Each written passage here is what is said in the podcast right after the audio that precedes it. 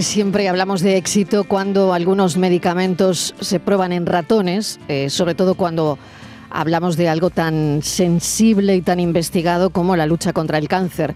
Pero lo importante que tenemos que destacar esta vez de esa pastilla NXP900 es una gran noticia que se va a probar en humanos este verano. Un investigador de Algeciras ha creado este medicamento capaz de frenar varios tipos de cáncer. La farmacéutica estadounidense Novartis Pharma lo está fabricando ya a la espera de los resultados de ese estudio clínico en pacientes que va a empezar, como les decía, este verano. Y es un algecireño, Asier Unciti, que está dirigiendo el proyecto desde el Instituto de Genética y Cáncer de la Universidad de Edimburgo. Se trata de un medicamento capaz de frenar algunos tipos de cáncer, como el del pulmón, el de próstata o el de cerebro infantil. Ahora se está pendiente de los estudios clínicos que se van a llevar a cabo en pacientes de cáncer de mama y de ovario. Un hallazgo que puede hacer sin duda historia y que además Mariló pues tiene acento andaluz. Doctor Unciti, bienvenido, gracias por acompañarnos. Muy buenas tardes. ¿Qué tal? ¿Mucho frío en Edimburgo? Pues sí, muchísimo frío. Creo que estamos a 4 grados. Aquí es que no ha llegado, no ha llegado la primavera. Bueno, pues aquí tenemos una primavera adelantada, no es por darle envidia, doctor, pero tenemos un tiempo de, de, ir a la playa, a la playa del Rinconcillo, por ejemplo. por ejemplo, por ejemplo.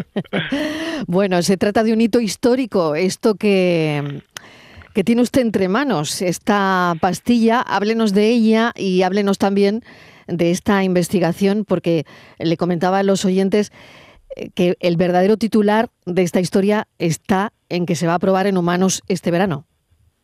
Sí, ahí está la clave del avance, eh, porque en otras ocasiones he informado sobre el desarrollo de este fármaco que llevamos investigando desde hace 10 años entre una cosa y otra, porque empezamos el, proceso de desarrollo, de descubrimiento de este fármaco y, y hasta que no hemos comprendido perfectamente cómo funciona, no hemos podido convencer a una empresa farmacéutica de que apostara fuertemente por nosotros, porque lo que hemos descubierto es increíble funciona de una manera que es completamente novedosa y que explica por qué compuestos o, fármacos similares antes no han funcionado. Así que la empresa ha, apostado muy fuerte, ha desarrollado, ha hecho todos los estudios clínicos en ratas y en perros que se necesitan hacer para demostrar que no son tóxicos, eh, ha, realizado toda la manufactura, ya podemos eh, manufacturar esto a escala industrial, se pueden hacer kilos de este fármaco, que eso es necesario porque si tú no puedes hacer un fármaco a la cantidad suficiente, no se lo puedes dar a los mm. pacientes naturalmente. Y, cosas tan pequeñas como, por ejemplo, usted ha dicho lo de, lo de una pastilla. En realidad va a ser una cápsula al principio, pero uno no, no comprende a veces las pequeñas cositas que se tienen que hacer y que tiene que funcionar todo. Hemos logrado que, se, que, la, eh, que el, polvo que, que, es este compuesto, que es un sólido, pueda resbalar y meterse dentro de la cápsula, que parece una tontería, pero eso requiere un conocimiento y una mezcla con excipientes perfecta. Ahora ya está todo. Ya tenemos la cápsula, ya tenemos el compuesto, ya tenemos el fármaco. Lo que nos falta, por empezar, ahora son los estudios clínicos en pacientes. Este verano empezaremos a reclutar pacientes en Estados Unidos y en el Reino Unido. Empezaremos, claro, en estos países porque la empresa es americana y nosotros, claro, hemos desarrollado esto en el Reino Unido. Pero ojalá sea el primer paso para, para que un día esté eh, para, en todos los pacientes. Lo podemos, eh, se lo podemos dar a cualquier paciente en España, en Andalucía y en todos los sitios. Desde luego, ¿no? Esa es... Eh, ese es su sueño y, por eso lucha. Claro, han tenido que demostrar que todo lo que estaba inventado, como nos decía, no funcionaba. A mí esto me parece muy curioso, pero al final la ciencia es eso, ¿no? Eh, demostrar antes de lo que tú vas a, eh, de lo que es un hecho mm, en laboratorio, que lo que ya estaba inventado no, no funcionaba. Claro, lo que estaba inventado eh, inhibía esta proteína de una forma distinta y lo, comparo siempre con una almeja cerrada y, abierta. Eh, los compuestos, los fármacos que habían antes, eh, dejaban la, almeja abierta la inhibían pero la dejaban abierta. Es como, mm, bueno, la dejaban exactamente abierta y entonces podía unirse a otras cosas. La nuestra cierra la almeja, la proteína en forma de una almeja la cierra de modo que no puede unirse a otras proteínas y es así como se inhibe completamente. Entiendo que a lo mejor esto puede parecer un poquito ciencia ficción, pero es la forma en la que actúa nuestro fármaco, de una forma muy precisa.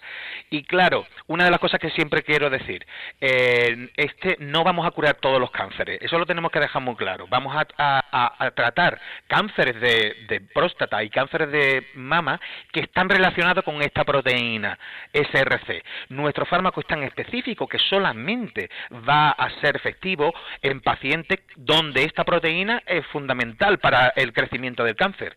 Si no, no va a funcionar. Claro, eso es lo bueno y lo malo. Lo bueno es que va a tener unos efectos secundarios bajísimos. Lo malo es que no podemos tratar todos los cánceres. Eso sí, esta proteína se relaciona con muchísimos cánceres, que van desde un cáncer infantil de cerebro, que se conoce como meduloblastoma, mm. grupo 4, hasta cánceres de mama, de próstata y otros.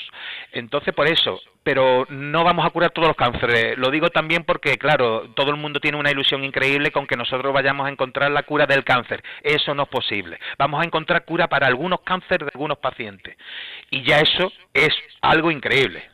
Ilusión, desde luego que lo es, desde luego que lo es. Ilusión, expectativas, claro, doctor? Esperanza, porque los enfermos de este tipo de cáncer estarán, los que estén escuchando, estarán pensando, ¿cuándo, no? ¿Cuándo, ¿cuándo puedo tener la esperanza de que esto va a estar ya en el mercado y que va a frenar mi cáncer o el de una persona de, cercana, de un familiar, ¿no? Eso, eso, tenemos que ser un poquito pacientes, pero eh, vamos a empezar lo más difícil. Lo más difícil es llegar hoy, aquí, hoy en día, que vamos a empezar mm. a programar este estudio de seguridad, que es lo primero que se hace. El primer estudio clínico en paciente es para ver que no es tóxico, porque no era tóxico en, como he dicho, en ratas y en perros, pero no sabemos hasta que lo probamos en un paciente que no es tóxico de verdad para nosotros, para los seres humanos. Así que cuando esto ocurra, ya es el primer salto y el más importante. O sea, ojalá que de verano a final de año demostremos que esto es seguro. A partir de ahí ya empieza la, fase 2, que la fase 2 es aumentar la dosis hasta encontrar la dosis adecuada para que podemos darle al, paciente y después empieza la fase 3, que es la de eficacia. Entonces ahí es cuando estaremos viendo si estamos realmente eh, Em, destruyendo el tumor de un tipo de cáncer o mm, parándolo y prolongando la vida de esos pacientes, que son muchas las posibilidades que se tiene con un nuevo fármaco. A veces no curas el cáncer, pero puede prolongar al paciente la vida cinco años, que eso imagínate lo que es. Pues mm, eso es lo que vamos a estudiar en los próximos dos años. Yo creo que de dos a tres años tendremos la respuesta de que si esto va a ser un fármaco que se lo vamos a dar a los pacientes. Y así, eh, pensando en el ensayo clínico, mm, en todo esto que mm, estamos hablando, eh, ¿qué tipo de personas son los mejores candidatos? Es muy buena pregunta. La verdad que al principio vamos a permitir que venga todo el mundo.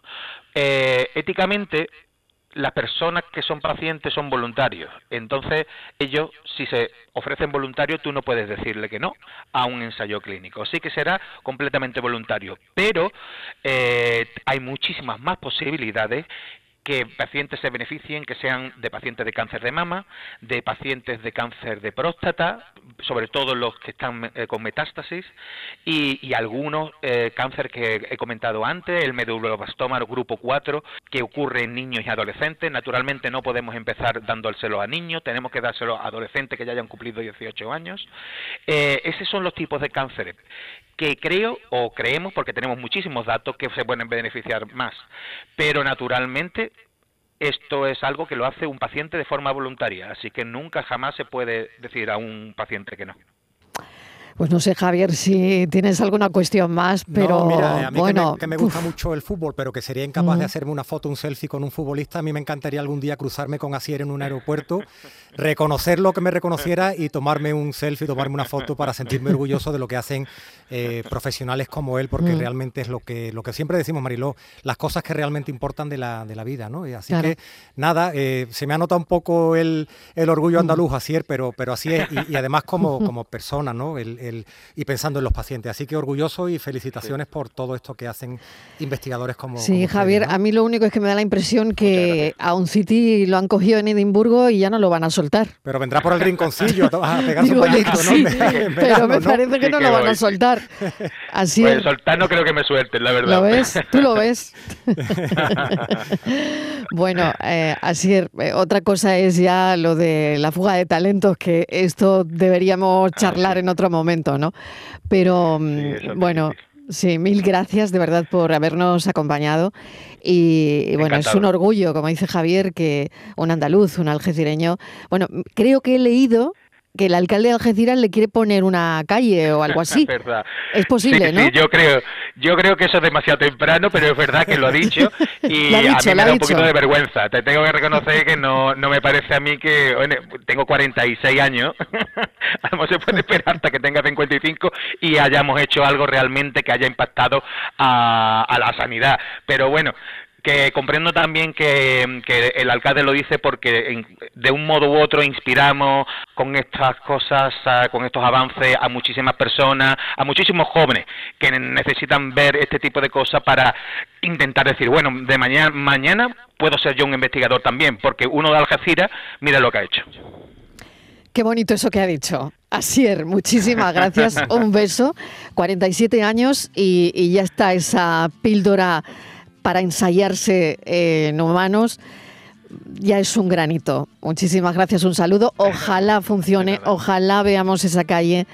Y claro, si esto lo hace con 47 años, cuando tenga un poquito más de rodaje, veremos, veremos qué es lo que investiga. Gracias, un saludo. Muchas gracias, muchas gracias a vosotros. un abrazo enorme. Gracias. Javier, el talento, qué alegría da, ¿eh? Sí, muy orgulloso. El talento andaluz. Y la esperanza mm. que generan este tipo de noticias, ¿no? Por eso las traemos aquí. Totalmente.